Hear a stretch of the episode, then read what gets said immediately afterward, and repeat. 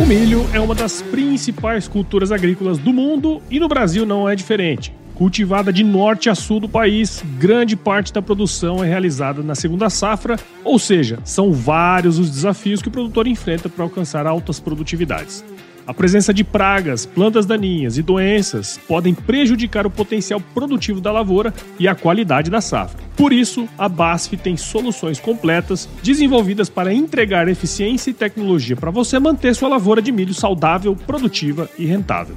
Siga a BASF nas redes sociais, é só buscar no Instagram, LinkedIn, Facebook e YouTube e entre no site www.agriculture.basf.com. Agriculture se escreve agriculture, tá certo? Confira as soluções BASF e encontre mais informações para o manejo eficiente da sua lavoura de milho. Soluções BASF Milho. Mais saúde e rentabilidade para a sua lavoura.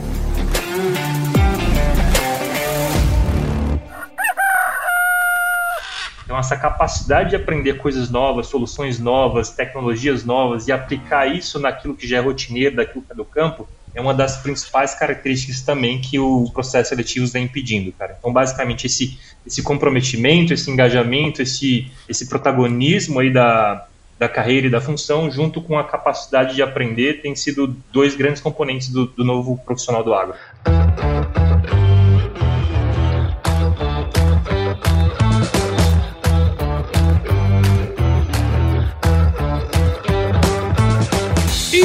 Aí, pessoa? Tudo beleza? Estamos começando mais um episódio aqui no Agro Resenha e nessa semana tô com uma dupla dinâmica aqui, ó. Carolina Magna Bosco, se você é ouvinte do Agro Resenha, desde os primórdios, você provavelmente ouviu falar esse nome aí, né? E o Bruno Novaes também, ambos da Glu, que é uma consultoria de recrutamento e seleção de profissionais do agronegócio. Se liga só. Carolina é formada em economia, não lembrava que era formada em, em economia Sim. lá na escola, olha só. E possui dois MBAs, um em gestão estratégica do agronegócio pela FGV e outro em marketing pela Exalc. E o Bruno é engenheiro eletricista, Bruno. É verdade isso, cara. Pela Universidade Paulista e MBA em gestão e administração do negócio pela FGV. Turma, muito obrigado por participar aqui com a gente e sejam super bem-vindos aqui ao Agro Resenha Podcast. Vamos começar com as damas aí, né, Carola? Sim. Olá, pessoal. Muito bom estar aqui fazendo esse bate-papo novamente, né? Eu que fui uma das primeiras aí a ter a honra de fazer esse bate-papo com o Paulo lá no comecinho e foi muito legal e tenho certeza que hoje também será. É isso aí. Na época era coach de carreiras, né? Não era coach, Sim, né? era coach de carreira. Legal, muito bom. E aí, Brunão, como é que estão as coisas, cara? E aí, galera, tudo bom? Paulo, bom demais estar aqui com você. Obrigado pelo convite e bom demais estar falando com o pessoal do Agro Resenha. Tenho certeza que o bate-papo vai ser show de bola hoje. É isso aí, muito bom. E você que está aí ouvindo já sabe que no Agro Resenha Porteira não tem tramela para quem busca se informar sobre assuntos ligados ao agronegócio. Então não sai daí, porque esse bate-papo aqui tá muito massa. Segura aí que nós já estamos de volta. Firma o golpe.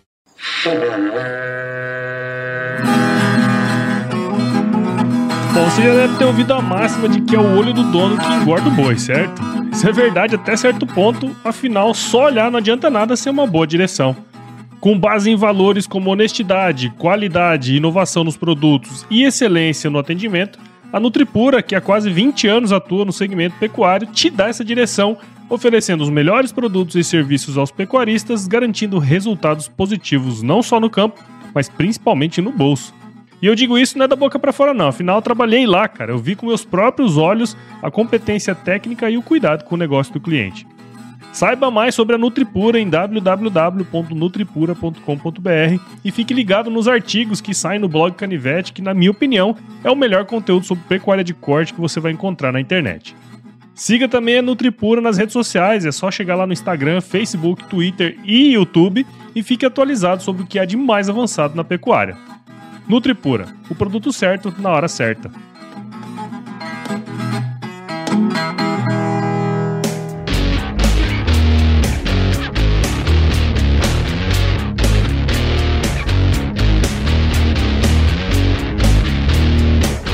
Muito bem, tô aqui de volta com a Carolina e com o Bruno. E pra gente começar essa resenha aqui, galera, seria como vocês contar um pouquinho da história de vocês pra gente. Carola, mudou bastante, né? De, de 2017 pra agora, né?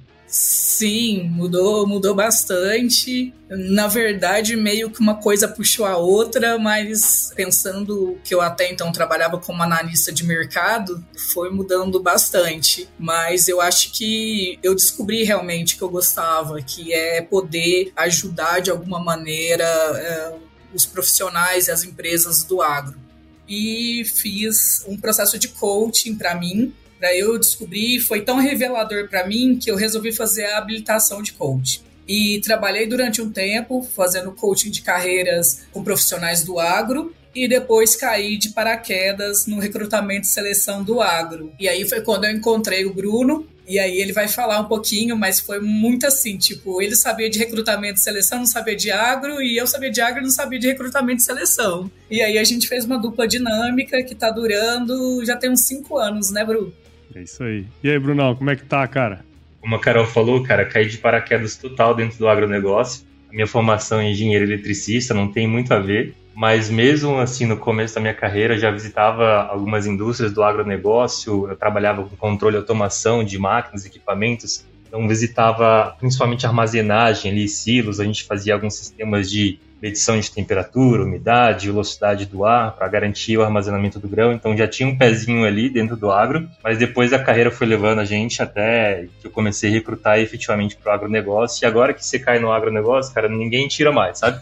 O amor pelo agro cresceu cresceu bastante e aí, enfim, agora estou aqui, daqui ninguém me tira e, e quero continuar minha carreira dentro do, do, setor do segmento. E por essas da vida também, cara, é, é, assim, quando a gente a gente vai falar disso, né? Quando, quando a gente recruta, geralmente o, candidato começa com uma conversa de ah, eu sou filho de produtor, sou neto de produtor, e aí fiz agronomia. Geralmente o começo da conversa é essa. E o meu nunca foi, cara. Só que mais recentemente meus pais aí adquiriram um sítio, compraram Ai. fazenda, começaram a plantar um monte de coisa, criar gado, e agora eu, eu me tornei filho de produtor. Então, agora sim, enraizado no agro de falar. verdade. Eu me tornei filho de produtor agora.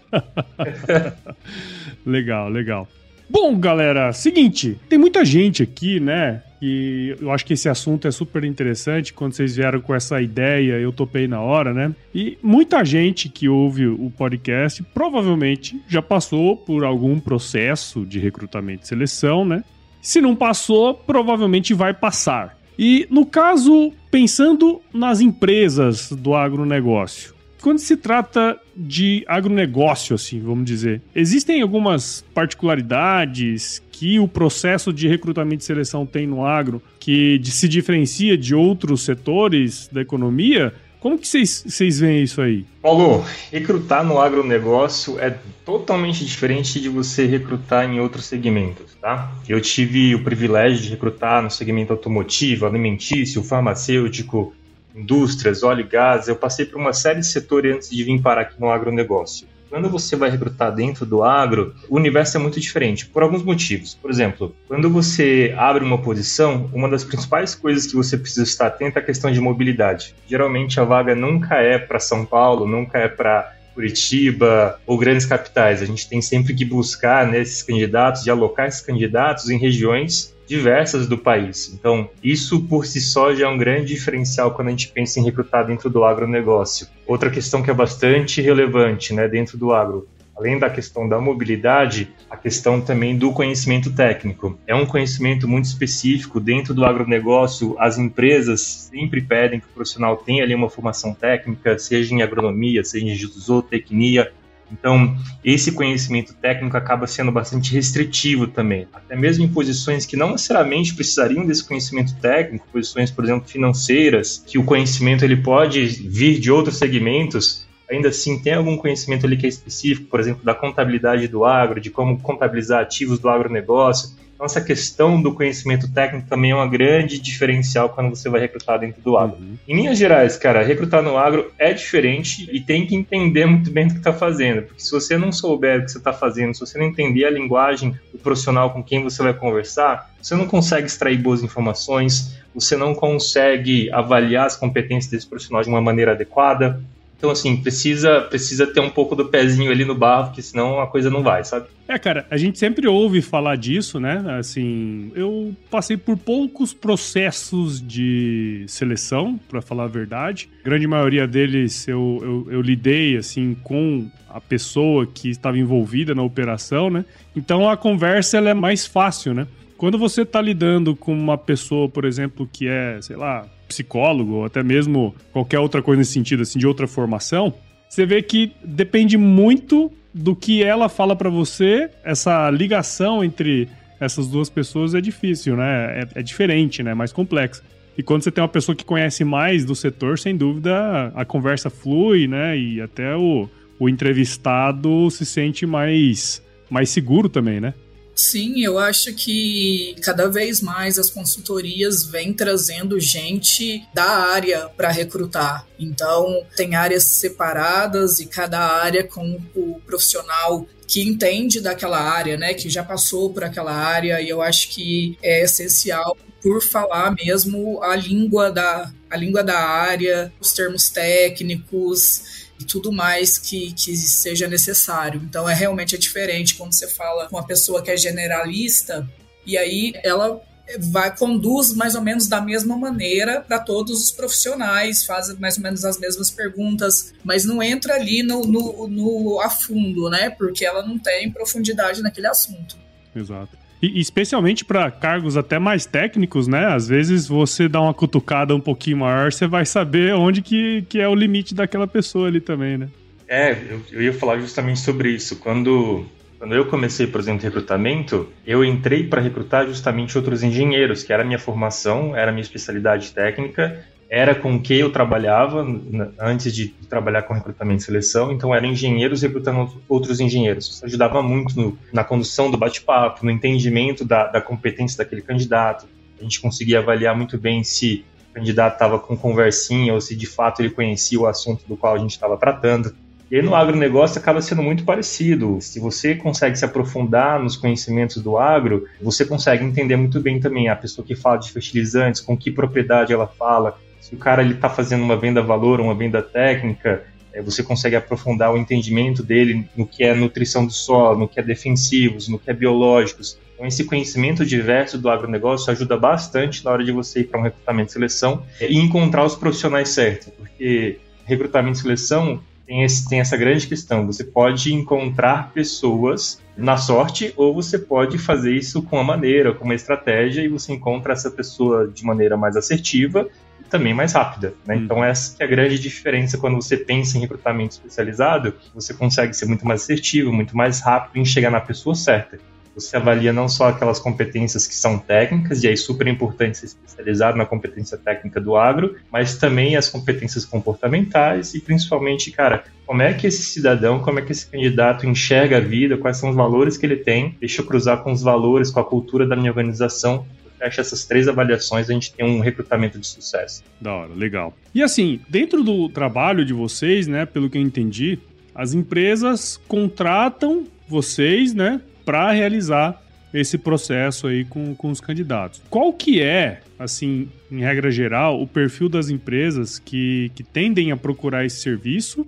E por quê? Vocês falaram um pouco disso, mas por que que elas precisam de fato desse serviço, assim? Cara, quando a gente pensa em quem contrata serviço de recrutamento e seleção, eu te diria que para cada tipo de empresa a gente agrega um valor diferente, né? O recrutamento e seleção especializada agrega um valor diferente. Hoje, quando a gente fala em agronegócio, a gente pode pensar no agronegócio amplo. A gente está falando de grupos agrícolas, a gente está falando de grupos pecuários, a gente está falando de usinas, está falando de cooperativas, de indústrias, fabricantes de defensivos, fabricantes de fertilizantes. A gente pode estar falando de bancos, a gente pode estar falando de startups, de agritechs, enfim quando a gente olha para o agro, tudo isso compõe o universo do agronegócio com suas particularidades. E aí, se você pensa, por exemplo, numa multinacional de grande porte, caso de uma Bayer, Singenta, Corteva, por que, que esse pessoal utiliza serviço de recrutamento e seleção externa? Apesar de terem as equipes formadas ali dentro, em algum momento eles podem ter algum tipo de sobrecarga e a equipe não está dando conta da quantidade de vagas de um apoio externo. Em alguns momentos eles têm alguma posição que é confidencial, talvez a troca de uma diretoria, a troca de uma presidência, e isso precisa ser tratado de forma confidencial, não pode vazar essa informação no mercado ou para os próprios funcionários, e aí você precisa de um apoio externo também para fazer as abordagens, as avaliações dos possíveis candidatos. Se você pensa ali numa média empresa, num grupo agrícola, num, num fazendeiro que tem ali suas três, quatro fazendas, talvez esse cara tenha um RH, ele é muito multifuncional. Ou às vezes ele nem tem o RH para fazer o trabalho de recrutamento e seleção. Mas se o RH é multifuncional, ele está preocupado em pagar o funcionário, em acompanhar o dia a dia do trabalho do cara, né? muito operacional. E aí, quando você pensa em recrutamento e seleção, ou o profissional ele não sabe, não está acostumado a fazer, ou não tem acesso a ferramentas também para fazer isso. E aí um serviço terceiro de uma empresa ou de, de alguém que está 100% do tempo focado em fazer somente aquele pedaço do RH acaba sendo bastante útil também. E por último, se você pegar o pequenininho ali, Paulo, ele talvez não tenha o RH e se ele divulgar uma vaga dele, ninguém quer trabalhar dentro da empresa porque ninguém conhece o cara, ninguém sabe o potencial daquela empresa, não sabe o que ela faz, não conhece, não tem nenhuma referência sobre como é trabalhar lá dentro. E aí o nosso serviço acaba dando muito uma exposição bacana no mercado. A gente tem o nosso networking, a gente consegue acessar pessoas, explicar para essas pessoas e atrair essas pessoas para os processos seletivos de quem é muito pequeno. Eu acho que para cada tipo de empresa a gente agrega valores diferentes e tem razões diferentes para se contratar um serviço como esse. Sim. O fato é que recrutamento e seleção, na, na nossa visão, né, Chitos, é, é, é, de que é uma das coisas mais estratégicas que uma empresa pode fazer. Você escolher quem você vai colocar para dentro de casa, quem vai trabalhar, quem vai levar os teus valores para fora, quem vai tratar dos teus clientes, cuidar deles, é uma das coisas mais mais importantes que qualquer empresa pode fazer. E por isso tomar um bom cuidado de escolher um parceiro que seja capaz de entender as particularidades do seu negócio, entender o seu negócio e aí ir para o mercado buscar uma pessoa certa que se adequa àquilo que você está precisando, sabe? Sem dúvida. E sem, sem contar que hoje a Glu também faz uma, um trabalho falando de marca empregadora, né? Então hoje não existe recrutamento e seleção sem falar de marca empregadora. Os valores mudaram muito, né? As pessoas vêm prezando por valores, por propósito, por maior qualidade de vida, né? Então a gente pensando em médias e pequenas, né, que às vezes nem tem o RH ou às vezes tem, mas que não tem isso escrito. Foi o que o Bruno falou, ninguém conhece eles. Então eles não têm ali desenhado, escrito, né, os valores, a missão, a visão. E também não tem ou tem isso na cabeça, mas não é divulgado para os outros colaboradores. Então a gente acha muito importante essa parte e fazemos também esse bate-papo e trazemos algumas ferramentas para a gente descobrir a cultura desse cliente para eu poder vender isso para o candidato. Então, quanto mais eu souber da empresa, quanto mais eu entender a cultura, melhor eu vou conseguir vender essa vaga sem dúvida. É legal ver, né? Porque assim, tem vários perfis de empresas diferentes. E uma coisa que eu nunca tinha parado para pensar, que você falou aí, Bruno, que faz todo sentido, né? As empresas estão mudando toda. Assim, frequentemente você vê empresas que mudam de, de direção, né? De pessoas que estão lá no topo, uhum. né? Normalmente, se as pessoas estão lá no topo, alguém tem que mexer a, o pauzinho pra, pra trocar, né? E, e aí não, pode, não pode ser, né? Você vai, ah, não, pessoal, vocês têm alguém aí pra indicar ser CEO, né? É. Não é tão simples assim, né? É. E também não é muito simples você abordar essas pessoas, né? Você conversar com elas, você extrair informações. Imagina se eu passo a mão no telefone, ligo para o CEO de uma indústria e falo assim: ô, quanto é que você ganha? Quer vir trabalhar aqui? Não, não é desse jeito de você, de você fazer um, um approach, uma abordagem, iniciar uma conversa, de avaliar as competências desse cara. Eu, eu, não posso sair fazendo qualquer pergunta, não posso sair aplicando testes de Excel esse cara para o processo seletivo, sabe? Então, tem uma tratativa, tem uma, uma formalidade, um jeito de você também conduzir a seleção para que a experiência desse CEO seja de alto nível e ele não fique desencantado com a tua empresa, entende? Claro, claro, sem dúvida. Bom, muito bem. A gente falou do lado da empresa, né? Por que, que ela precisa de ter pessoas assim, né? Esse serviço. Mas aí, beleza, a gente tem, vocês estão fazendo o trabalho lá com a empresa, né? Seja de qual porte ela for. Mas pensando agora nessa galera que se candidata, né, para um processo seletivo e tal. Como eu falei, eu nunca passei em um processo seletivo. Eu não sei se eu já falei isso para você.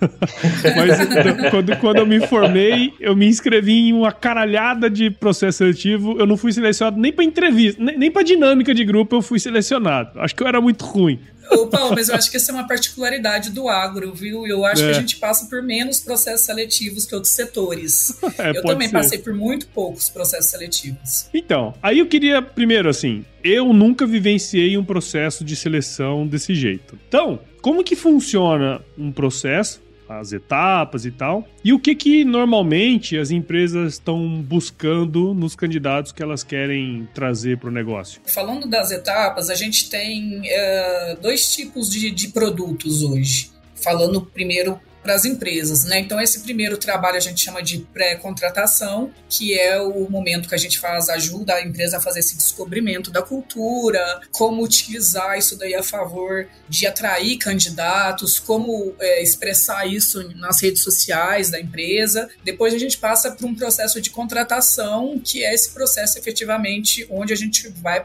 para o mercado buscar os candidatos. Então, pensando aqui no candidato, primeira etapa seria uma, uma abordagem a fim de conseguir o contato dessa pessoa, né?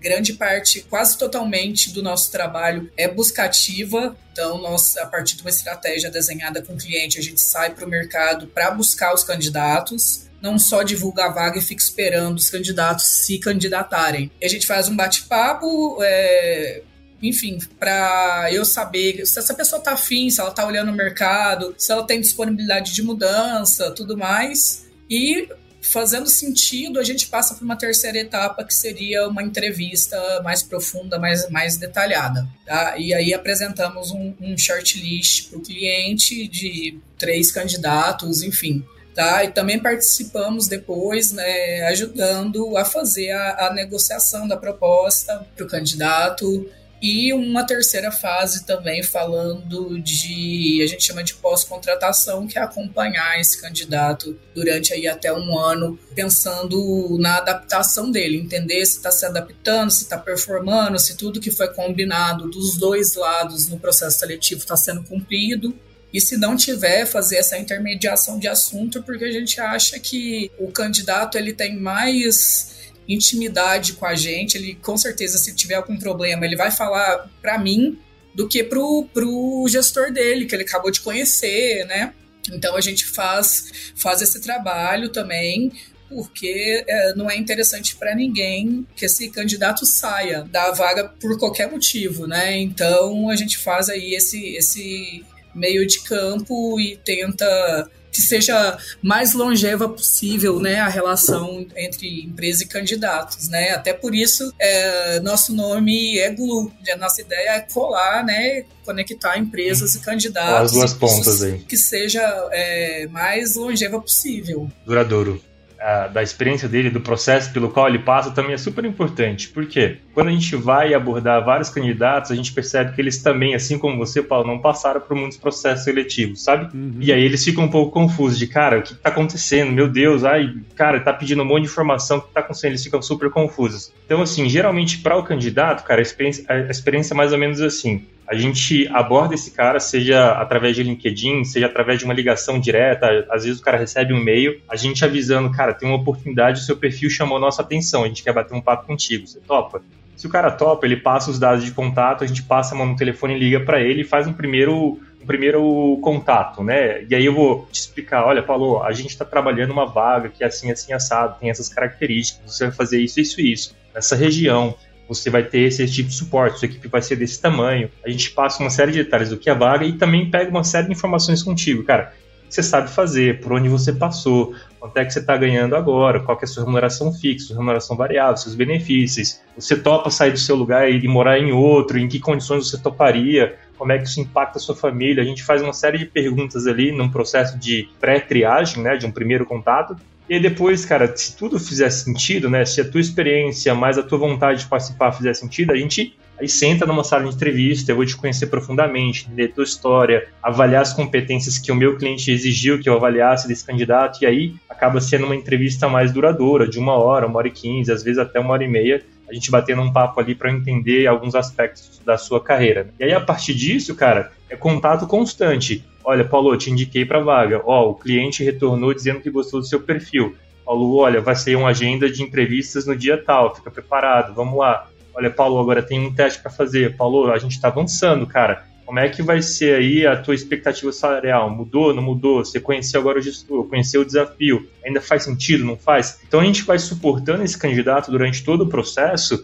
para que ele tenha segurança ao chegar no final e falar assim, cara, entendi tudo que eu precisava entender, faz sentido para mim, não faz sentido para mim, faz nessas condições. E aí, quando a gente chega nesse momento, a gente também em contato constante com esse candidato. Cara, olha, a oferta está vindo assim, está preparado, não está é, se o cara fizer uma contraproposta, como é que tá a sua cabeça. Então, para o candidato, acaba sendo uma experiência muito valiosa, porque ele recebe uma série de informações, ele passa por uma, uma série de experiências também que fazem ele refletir muito sobre a carreira dele, isso é super valioso, porque em vários momentos esse candidato pode refletir e falar, não, cara, eu comecei a participar, mas estou vendo que eu estou feliz aqui. Não, cara, olha, eu participei, mas eu não fui escolhido, mas eu percebi que eu não estou feliz aqui, cara. Eu quero ativamente começar a buscar. Então ele passa por um processo de autoavaliação importante e ele recebe feedbacks também de, cara, olha, talvez faltou isso, isso e aquilo para essa oportunidade. Olha, talvez o inglês aqui foi um diferencial para eles não terem avançado contigo ou para terem avançado. O teu conhecimento nesse ponto específico ficou faltando, não ficou. E aí isso dá uma boa base para ele conseguir programar, planejar a carreira dele, próximos passos. Então, em termos de processo, cara, para o candidato também é fenomenal passar assim por um processo seletivo com Red Hunter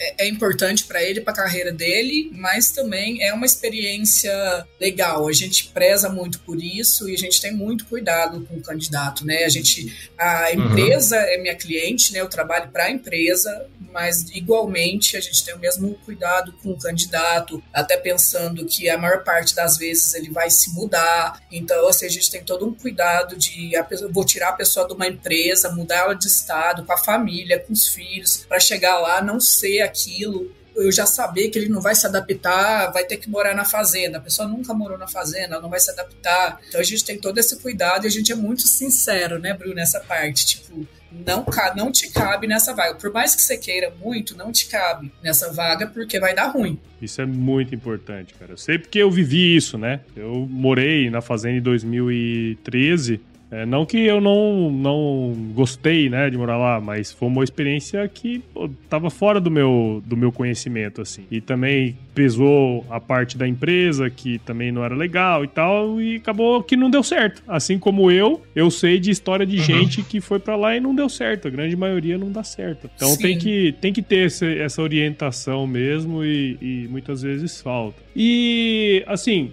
Acho que os hard skills, né? Aquelas, aquelas características técnicas que, que os caras têm é muito importante. Mas assim, o que que, o que, que é, em termos de competências as empresas buscam nesses, nessas pessoas, assim? O que, que vocês veem de mais comum?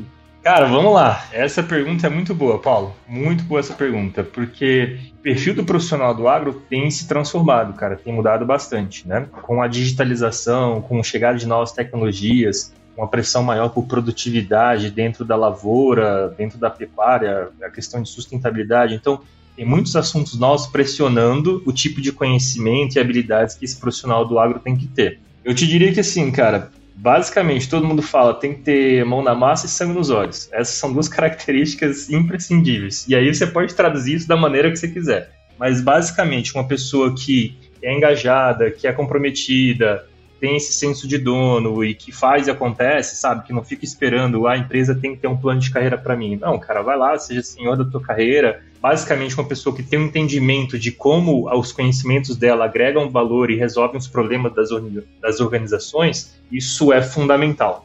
Mas, obviamente, que com tudo isso acontecendo, essas transformações, um olhar para o futuro, um olhar para a tecnologia, eu te diria que a capacidade de aprender coisas novas acaba sendo uma das principais é, competências que o pessoal do agro vem pedindo para gente. Porque, beleza, eu posso contratar para essa função, mas daqui a pouco essa função está digitalizada. Como é que você vai aprender a trabalhar com isso? Legal, a gente está falando de barter, mas, cara, agora o barter ele acontece através de um agrotoken. Legal, cara, como é que a gente faz barter em agrotoken? Você sabe fazer? Eu não sei, tem que aprender. Então, essa capacidade de aprender coisas novas, soluções novas, tecnologias novas e aplicar isso naquilo que já é rotineiro, daquilo que é do campo, é uma das principais características também que o processo seletivo vem pedindo, cara. Então, basicamente, esse, esse comprometimento, esse engajamento, esse, esse protagonismo aí da, da carreira e da função, junto com a capacidade de aprender, tem sido dois grandes componentes do, do novo profissional do agro. Sim, e aprender sobretudo sobre tecnologia, né, Bru? E aí a gente fez um outro bate-papo esses dias para trás. A, gente, a, a, grande questão é, é melhor eu trazer uma pessoa do agro e dar um banho nela de tecnologia ou trazer uma pessoa de tecnologia e dar um banho de agro?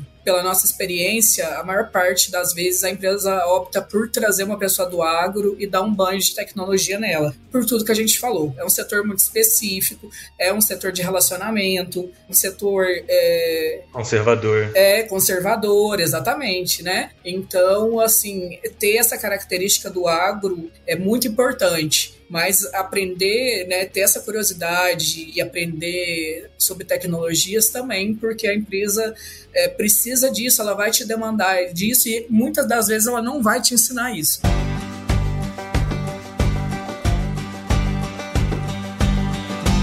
E aí, tá curtindo o bate-papo, cara? Espero que sim. Mas eu tô passando aqui para te dar um recadinho. A missão da Stoller é transformar conhecimento em inovação para a agricultura, gerando valor a todos os envolvidos. Por mais de 50 anos, ela transforma conhecimento em inovação no esforço de impulsionar as culturas a alcançarem seu máximo potencial genético e atingir altas produtividades. E quando se trata de conhecimento, você pode encontrar tudo sobre fisiologia, nutrição e biologia de plantas no podcast Campo On, produzido pela Stoller. Lá, um time de especialistas aborda assuntos relacionados às principais culturas agrícolas e, como você já sabe, você pode escutar quando, onde e como quiser. Aprimore o seu conhecimento no site da Stoller, o www.stoller.com.br. Lá você vai encontrar vários artigos técnicos e o link para assinar o podcast Campo On no Spotify. Lembre-se de seguir a Stoller no LinkedIn, Instagram, Facebook e YouTube. É só procurar por Stoller Brasil. Isso é inovação, isso é Stoller.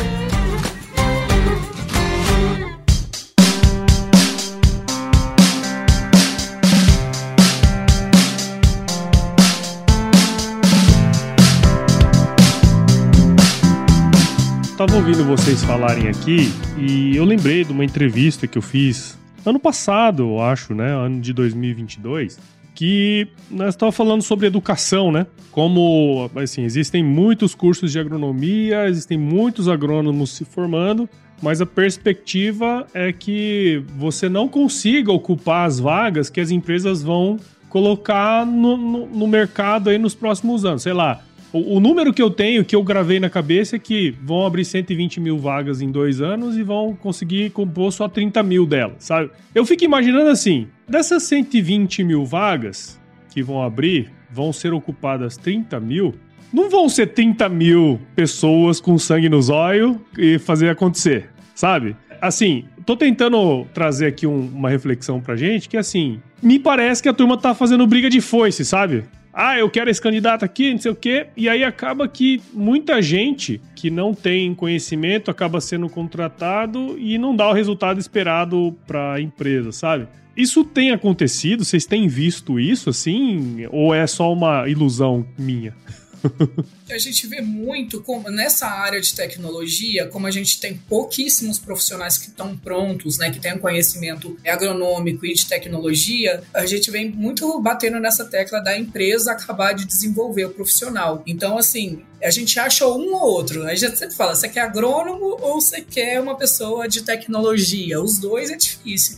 Então, uma das duas partes você vai, acabar, você vai ter que acabar de formar porque a pessoa não vai entrar totalmente preparada. Então eu, ve, eu vejo muito isso. As pessoas saem da, da faculdade preparada para algumas coisas e para outras não, principalmente com a tecnologia, que é relativamente um assunto novo. Uhum. Num bate-papo que a gente fez, falando com uma professora de uma faculdade também de agrícola, ela falou assim, ela, um, um insight muito interessante. Ela falou assim: tá, mas os alunos se formam sem saber Excel quanto mais outras tecnologias. Então, assim, a gente tem um caminho muito longo para andar até uma pessoa sair da faculdade com todos os conhecimentos necessários, né? Uma vez eu ouvi uma frase que eu não, não, lembro, não lembro de quem, sabe? Que no futuro todas as empresas seriam empresas de tecnologia e de educação ao mesmo tempo, sabe?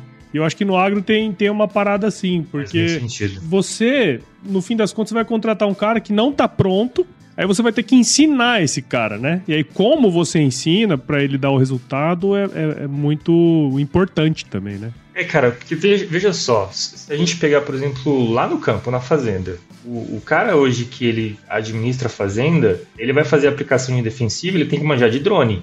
Dá para fazer aplicação de defensivo com drone. O cara que vai operar o trator é um trator autônomo interligado com satélite. O cara tem que ser basicamente um cientista de dados, tem que ser um cientista para trabalhar com aquele trator. Todos os dados da fazenda, cara, estão sendo integrados e jogados dentro de um sistema de gestão, um aplicativo. Você tem coleta de dados de, é, de imagens por satélite, você tem dados que vêm de pluviometria, né, de, de precipitação, de chuvas enfim, você tem que ter um cientista de dados para processar essa quantidade de dados que você consegue extrair hoje da fazenda e desses dados você gerar uma informação útil para a tomada de decisão. Então, se você olhar dentro da porteira, cara, o tanto de desafios novos, de tecnologias novas que a gente está implementando, utilizando, e, e, não é mais o não é mais o cara que tinha até quarta série que vai conseguir operar isso, cara. Antes a gente falava muito de, cara, se você não quer estudar, você vai para o campo trabalhar na lavoura. Agora é o contrário. Se você quer trabalhar na lavoura, cara, vai para a cidade estudar, se formar, adquirir conhecimento para você voltar e conseguir trabalhar no campo, que vai ser tudo tecnificado, cara. E a Carola falou uma coisa ali dessa questão, tipo, ah, é, é melhor você trazer um profissional de tecnologia e dar um banho de agro,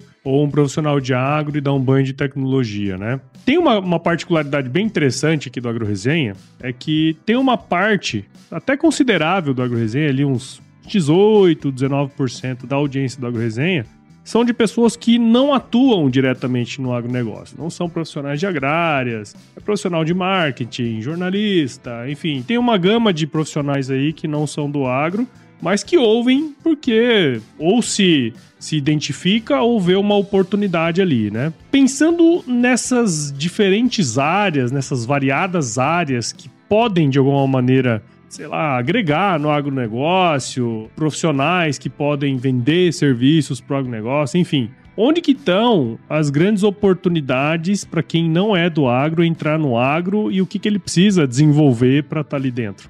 A gente vem realmente, eu acho que da, da pandemia para cá, principalmente, muita gente querendo migrar para o agro. É até é, explicável, né? Eu acho que depois da pandemia, que a gente teve grande parte dos setores da economia parado, mas o agro rodando e rodando forte, né? Eu acho que a gente nunca trabalhou igual a gente trabalhou na, na pandemia.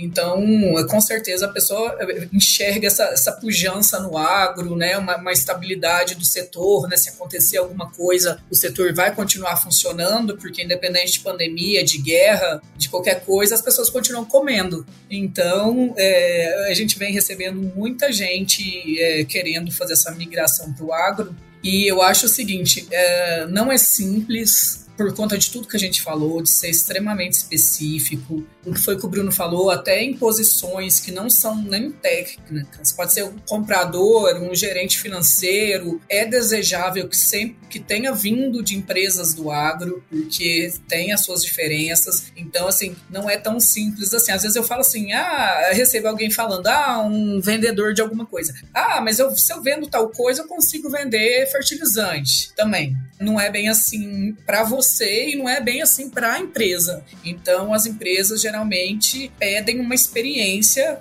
que essa pessoa não tem. Então ela precisa adquirir isso de alguma maneira, tá? De que maneira que eu vou adquirir isso? Fazendo cursos voltados pro, pro agro, né? Hoje a gente tem vários cursos tanto rápidos, né? Que, por exemplo, no Senar, como também cursos mais longos, MBAs, que essa pessoa vai conseguir conectar a experiência, os conhecimentos que ela tem em qualquer outra área para o agro. É claro que muita coisa pode ser aproveitada, a pessoa precisa saber como e como ela vai personalizar ali a página dela do LinkedIn, o currículo dela e conectar isso na entrevista para a pessoa entender que realmente é, é, você pode contribuir com o agro de alguma maneira eu acho que tem bastante, bastante disso, né? Então, é saber levar a sua competência, a sua, sua habilidade, enfim, para resolver problemas do agro eu falo muito para as pessoas que querem fazer essa transição, cara, de que o agro é muito relacional. Você precisa aprender a identificar as pessoas, pessoas que são chaves, que podem te ajudar nesse processo de entrada dentro do segmento e aprender a criar relacionamento com elas. Então, acho que essa é uma, uma dica super importante, assim, de, de estude como criar relacionamentos dentro do agronegócio e usar esses relacionamentos para ser algum tipo de porta de entrada para vocês. Eu não conheço lugar melhor para fazer isso, Paulo, do que dentro do LinkedIn. Uhum. Você trabalhar bem a sua marca pessoal ali dentro do LinkedIn, ali você pode, primeiro, mapear as pessoas que podem ser chaves, você pode criar relacionamento com essas pessoas. É o único lugar que eu conheço que dá para fazer as duas coisas.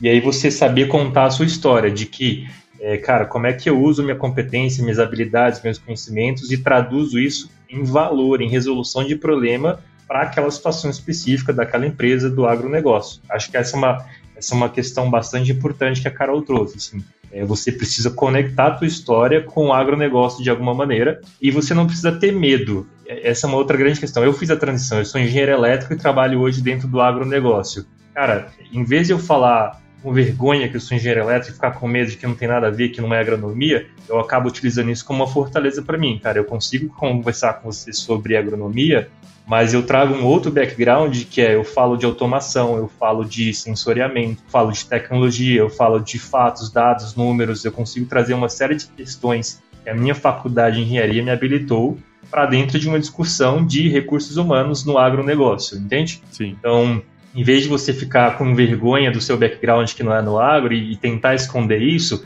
não, cara, como é que eu conecto isso? Como é que o agronegócio pode se usufruir pode, eu posso agregar valor dentro do agro com esses conhecimentos que eu adquiri. E importante lembrar que quando a gente fala criar relacionamento, não é adicionar a pessoa no LinkedIn e mandar segue meu CV anexo. Não é isso. Com certeza não é isso. Não é isso. E aí, aí que a pessoa. Pelo amor de Deus, mesmo. não façam isso. Essa, aí ela perdeu a oportunidade que a pessoa não vai abrir nunca. Então, assim, é criar um relacionamento mesmo, é entender com a pessoa, né? Eu acho que quando você fala, quando o Bruno falou assim, ah, entender as pessoas que são importantes para mim, para o objetivo que eu quero chegar, é, por exemplo, falar, pô, gostei muito da sua trajetória profissional, né? Como é que você chegou no lugar que você está hoje? Que dicas você me dá? Então, assim, é criar uma, uma um relacionamento e de uma maneira também que você consiga utilizar isso, né, uma pessoa que já chegou lá para te ajudar também a chegar lá. Então, Sim. depois que você criou o relacionamento, aí você vem com ah, tá bom, legal, enfim, gostaria de, de deixar meu, meu currículo com você para futuras oportunidades, enfim, se você achar que tem alguma coisa que eu possa auxiliar na sua empresa, à tua disposição. É, eu acho que é, que é importante falar isso, porque as pessoas acham que tipo, é, é adicionar pessoas e ficar mandando currículo, né? E não é bem isso. Sim, verdade. E, ô Bruno, você comentou aí uma, uma questão, né, do, do LinkedIn. Eu lembro que quando o LinkedIn começou, eu fiz a conta lá e praticamente não usava, né? Mas de, vamos dizer, bem uns dois, três anos pra cá, a ferramenta deu uma crescida bastante grande, né? Evoluída. Uma evoluída, exatamente. E aí eu queria, assim, você falou uma coisa ali que eu queria confirmar com você. As empresas hoje, de fato, usam a rede para buscar candidatos mesmo assim, cara? E como que eu, eu posso usar melhor a ferramenta para que as empresas me encontrem, sabe? Eu queria entender esse, esse universo aí. Cara, isso é um, isso é um bate-papo que vai para mais de duas horas, mas eu vou dar uma, uma, versão resumida aqui pra gente, né? De fato, o LinkedIn ele evoluiu, evoluiu bastante. Hoje ele não é um segundo currículo, né? Ele é sim um currículo, você tem ali suas experiências e é super importante que você tenha isso, mas ele é muito mais do que isso. Quando eu penso em recrutamento e seleção, cara, quando eu comecei a recrutar, o diferencial das consultorias era justamente eu tenho o maior banco de dados. Eu conheço a maior quantidade de candidatos, eu tenho network com a maior quantidade de pessoas e por isso eu sou diferente e consigo agilizar o teu processo. Hoje, o banco de dados de qualquer consultoria, de qualquer processo de seleção de qualquer empresa, cara, seja da minha empresa, seja da sua empresa, o banco de dados hoje é o LinkedIn. Tá quase todo mundo ali. Não vou falar que tá todo mundo, porque no agro tem muita gente que não tá, uhum. e é uma pena que não estejam, mas assim, tá quase todo mundo ali. Então, quando você parte para um processo de recrutamento, cara, a gente sempre parte do LinkedIn. E aí tem soluções pagas do LinkedIn que auxiliam os recrutadores a encontrar as pessoas certas como é que a gente acha as pessoas dentro do LinkedIn que se conecta com, cara, como é que você pode se posicionar no LinkedIn para ser encontrado? Basicamente, os recrutadores têm uma série de filtros que eles podem utilizar para encontrar as pessoas certas, segmentar a base de dados do LinkedIn para achar aquela pessoa certa. Alguns dos principais filtros que a gente utiliza, tá? A gente utiliza filtros de localidade, onde é que essa pessoa está inserida. Nesse filtro de localidade, já deixa um ensinamento super importante cara, eu tô em Goiânia, mas eu queria muito trabalhar lá em Cuiabá. Se você colocar no seu LinkedIn que você está em Goiânia, quando eu pesquisar candidatos para atuar em Cuiabá, você não vai aparecer nas minhas pesquisas. Uhum. Você só vai aparecer na minha pesquisa se você estiver colocado ali, que a sua localidade é Cuiabá. Mas, Bruno, cara, não é ruim, cara. Eu não moro em Cuiabá. Cara, eu sei que você não mora em Cuiabá, mas se você não colocar Cuiabá, você não aparece nas pesquisas de profissionais em Cuiabá. E aí, se o recrutador te ligar, você explica para ele, cara, olha, eu estou em Goiânia, meu objetivo é para Cuiabá, eu tenho esse, esse, esse plano. Então, Localidade é um filtro super importante que o candidato pode se atentar, dependendo da região onde ele quer trabalhar. A gente pesquisa muito pelo cargo do profissional e é super importante você pensar nesse cargo de uma maneira que o recrutador também pensa. A gente faz muito o exercício contrário, né? Assim, eu fico tentando imaginar, cara, como é que esse cidadão inventou de colocar o cargo dele? Então, o representante técnico de vendas às vezes está como RTV, aí tem representante técnico de vendas, tem representante técnico, tem representante de vendas, ele tem lá CTC, CTV. O cara pode inventar mil e uma maneiras de colocar o nome dele. Eu tenho que ficar imaginando que raio de cargos que esse cara colocou. Então, se você pensar numa nomenclatura que é padrão para o teu segmento, representante técnico de vendas, vai facilitar muito você ser encontrado, porque é um dos principais filtros que a gente usa para buscar. E um outro grande filtro que a gente utiliza também, Paulo, é questão de palavras-chave. Isso é fundamental. Quando eu vou buscar, por exemplo, RTV, eu vou digitar o cara que é RTV cargo, que mora na cidade de Cuiabá, mas que tem ali nas palavras-chave do perfil dele, por exemplo, soja, por exemplo, milho, por exemplo, sei lá, algodão, qualquer outra, qualquer cultura, ou qualquer tipo de experiência, ou qualquer tipo de competência. Então, é um RTV, mas que trabalhe B2B, por exemplo, que é vendas negócio a negócios. Aí é um RTV que trabalha com grandes contas. Então, pense nas palavras-chave e geralmente as empresas divulgam nas suas descrições de cargo, descrições de vagas, coloque essas palavras-chave dentro do teu perfil do LinkedIn, seja é, no cargo, seja nas tuas experiências, para que com isso a gente consiga encontrar você de uma maneira mais rápida. Então, essas três grandes coisas é super relevante qualidade, cargo e palavras-chave para o seu perfil. E aí, obviamente, cara, tenha um perfil bem, bem produzido, tenha, uma foto profissional, não pega a foto ali do casamento e, e coloca ali, não pega a foto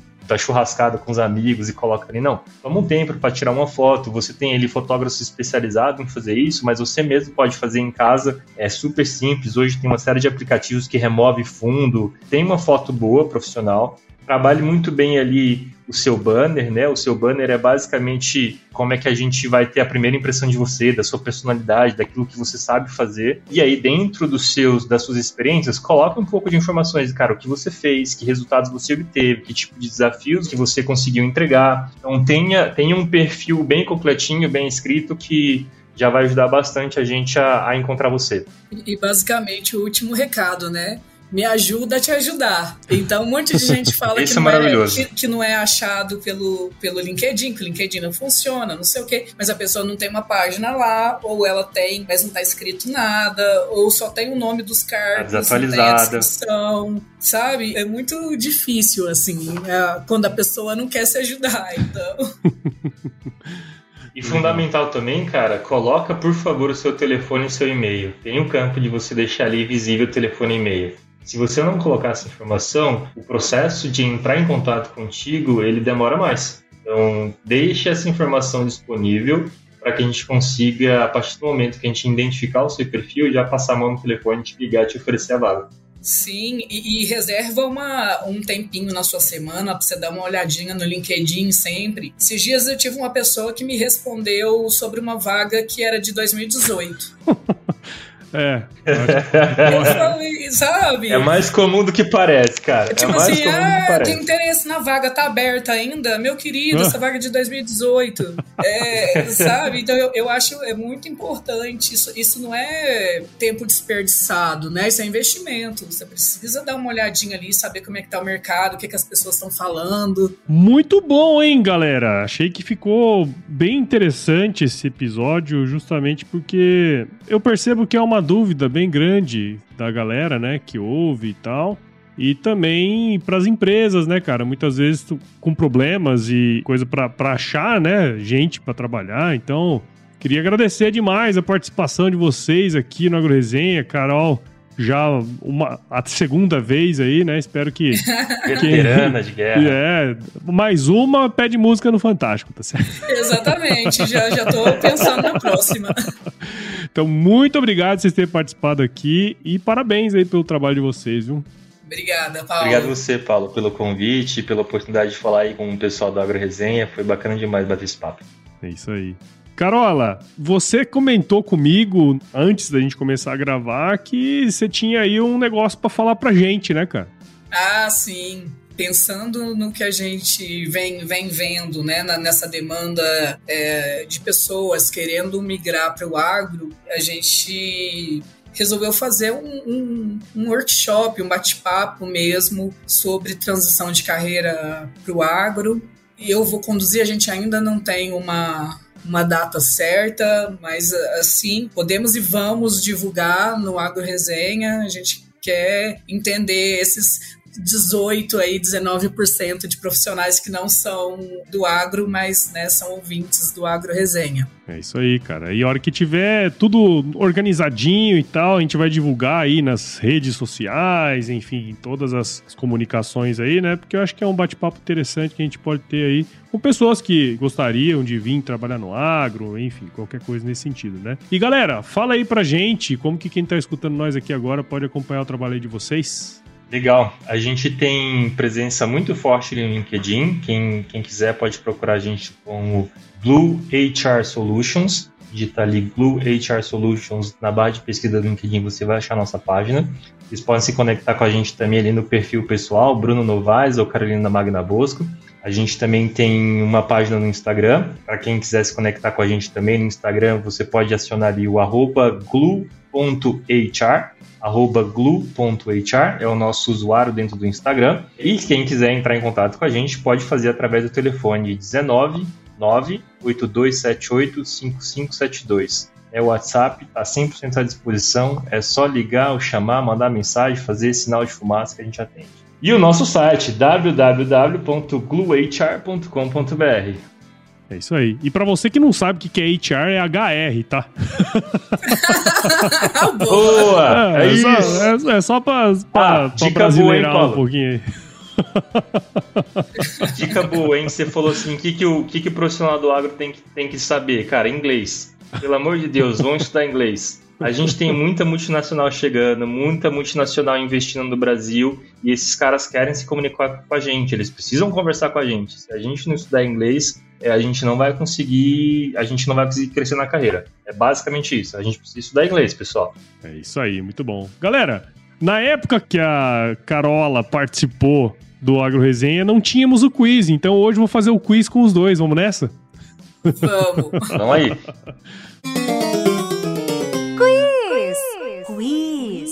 Ó, é muito simples, tá? Vou fazer umas perguntinhas para vocês e vocês respondem a primeira coisa que vier à cabeça, tá certo? Vamos começar com as damas aqui. Carolina Magna Bosco, qual é a sua música antiga predileta?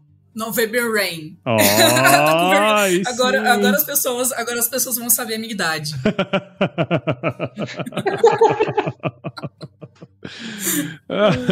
e você, Brunão? Cara, qualquer moda de viola antiga, para mim resolve. Eu sou goiano, filho de goiano, mas eu vou ficar com a Majestade do Sabiá. Ah, bom também, hein? Do rock and roll, a música raiz, tamo bem, tamo bem.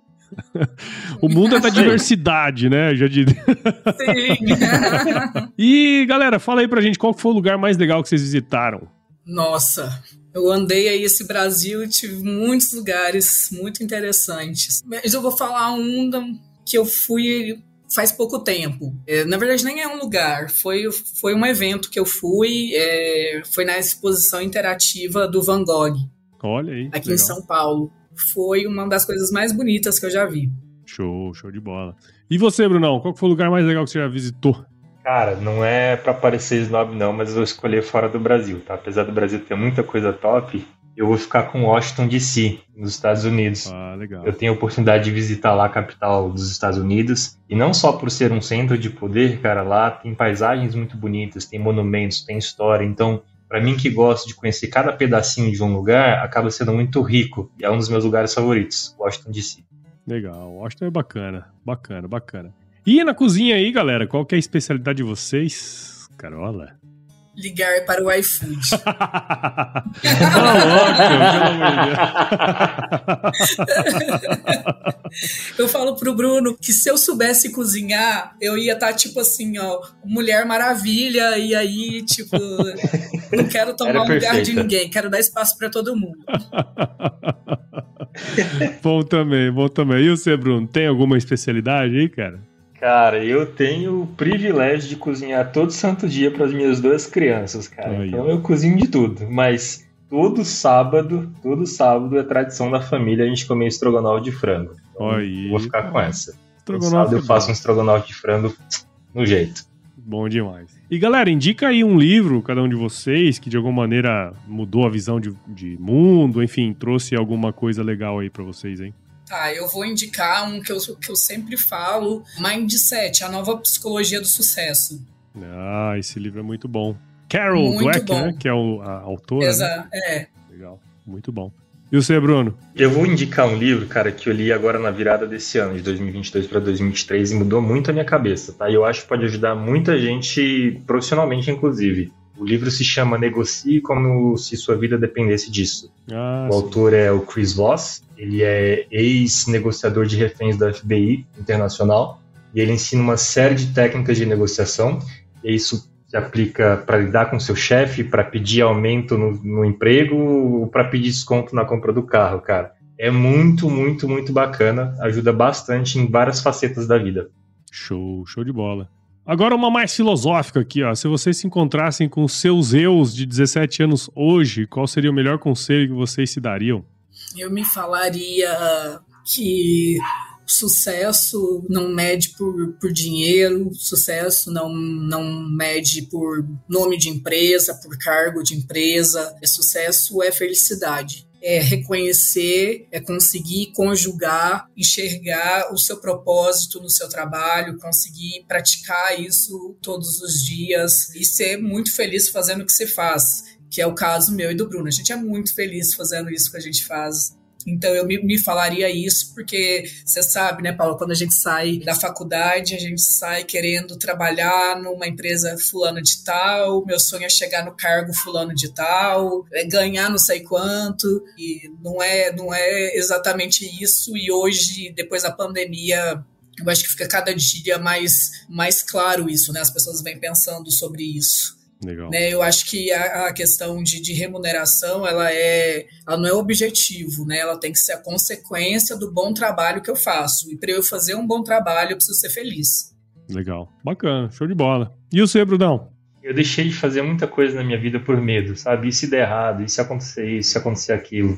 Eu diria para mim, com 17 anos, cara, medo é seu maior inimigo. Vença ele, faça de tudo, mas não deixe o medo vencer você. E falaria também que a felicidade mora no processo. E se esforce mais, tenha disciplina para começar uma coisa e nunca mais parar, você vai ver que no final da sua vida você vai ter conquistado grandes coisas. É, de novo, para mim, cara, hoje eu aproveito muito o processo. É o aprender, é o estar aqui, é me expor a novas situações. Isso, quando se soma, cara, me traz felicidade. Muito bom, então. E para você que ouviu esse podcast aqui até agora, meu, com a Carolina, com o Bruno, tenho certeza que você viu valor nessa conversa aqui. Então, considere compartilhar esse episódio aí com alguém que vai se beneficiar dessa conversa. O podcast ele cresce na medida em que você participa junto com a gente nesse processo. Então assine o podcast nos principais agregadores de podcast aí, como Apple Podcast, Google, Spotify, Deezer, Siga nas nossas redes sociais lá também, Instagram, Facebook, LinkedIn e Twitter. Entre no nosso grupo do WhatsApp, no nosso canal Telegram, o link está lá no nosso site, o www.agroresenha.com.br e escreva para contato@agroresenha.com.br se você quiser mandar alguma, alguma sugestão de entrevistado, mandar um oi pra gente, a gente adora receber ois. E nós fazemos parte da rede Agrocast, a mais bonita e fofa rede de podcasts do agro do Brasil. Então, se você quiser ouvir outros podcasts do agro, é só colar em redeagrocast.com.br. Beleza, gente? Valeu, Bruno. Carola, de novo, muito obrigado por vocês estarem aqui e tenho certeza que a galera curtiu demais aí o que vocês falaram. Obrigada. É um prazer, meu velho. Foi muito, foi muito legal. Show de bola. E eu sempre finalizo com uma frase de muita sabedoria aqui, que é o seguinte: se chover não precisa molhar a horta, não, tá bom? Fiquem com Deus. Sempre, sempre. Essa aí é pra quem não é do noite, agro, entendeu? Pra quem não é do agro vai entender.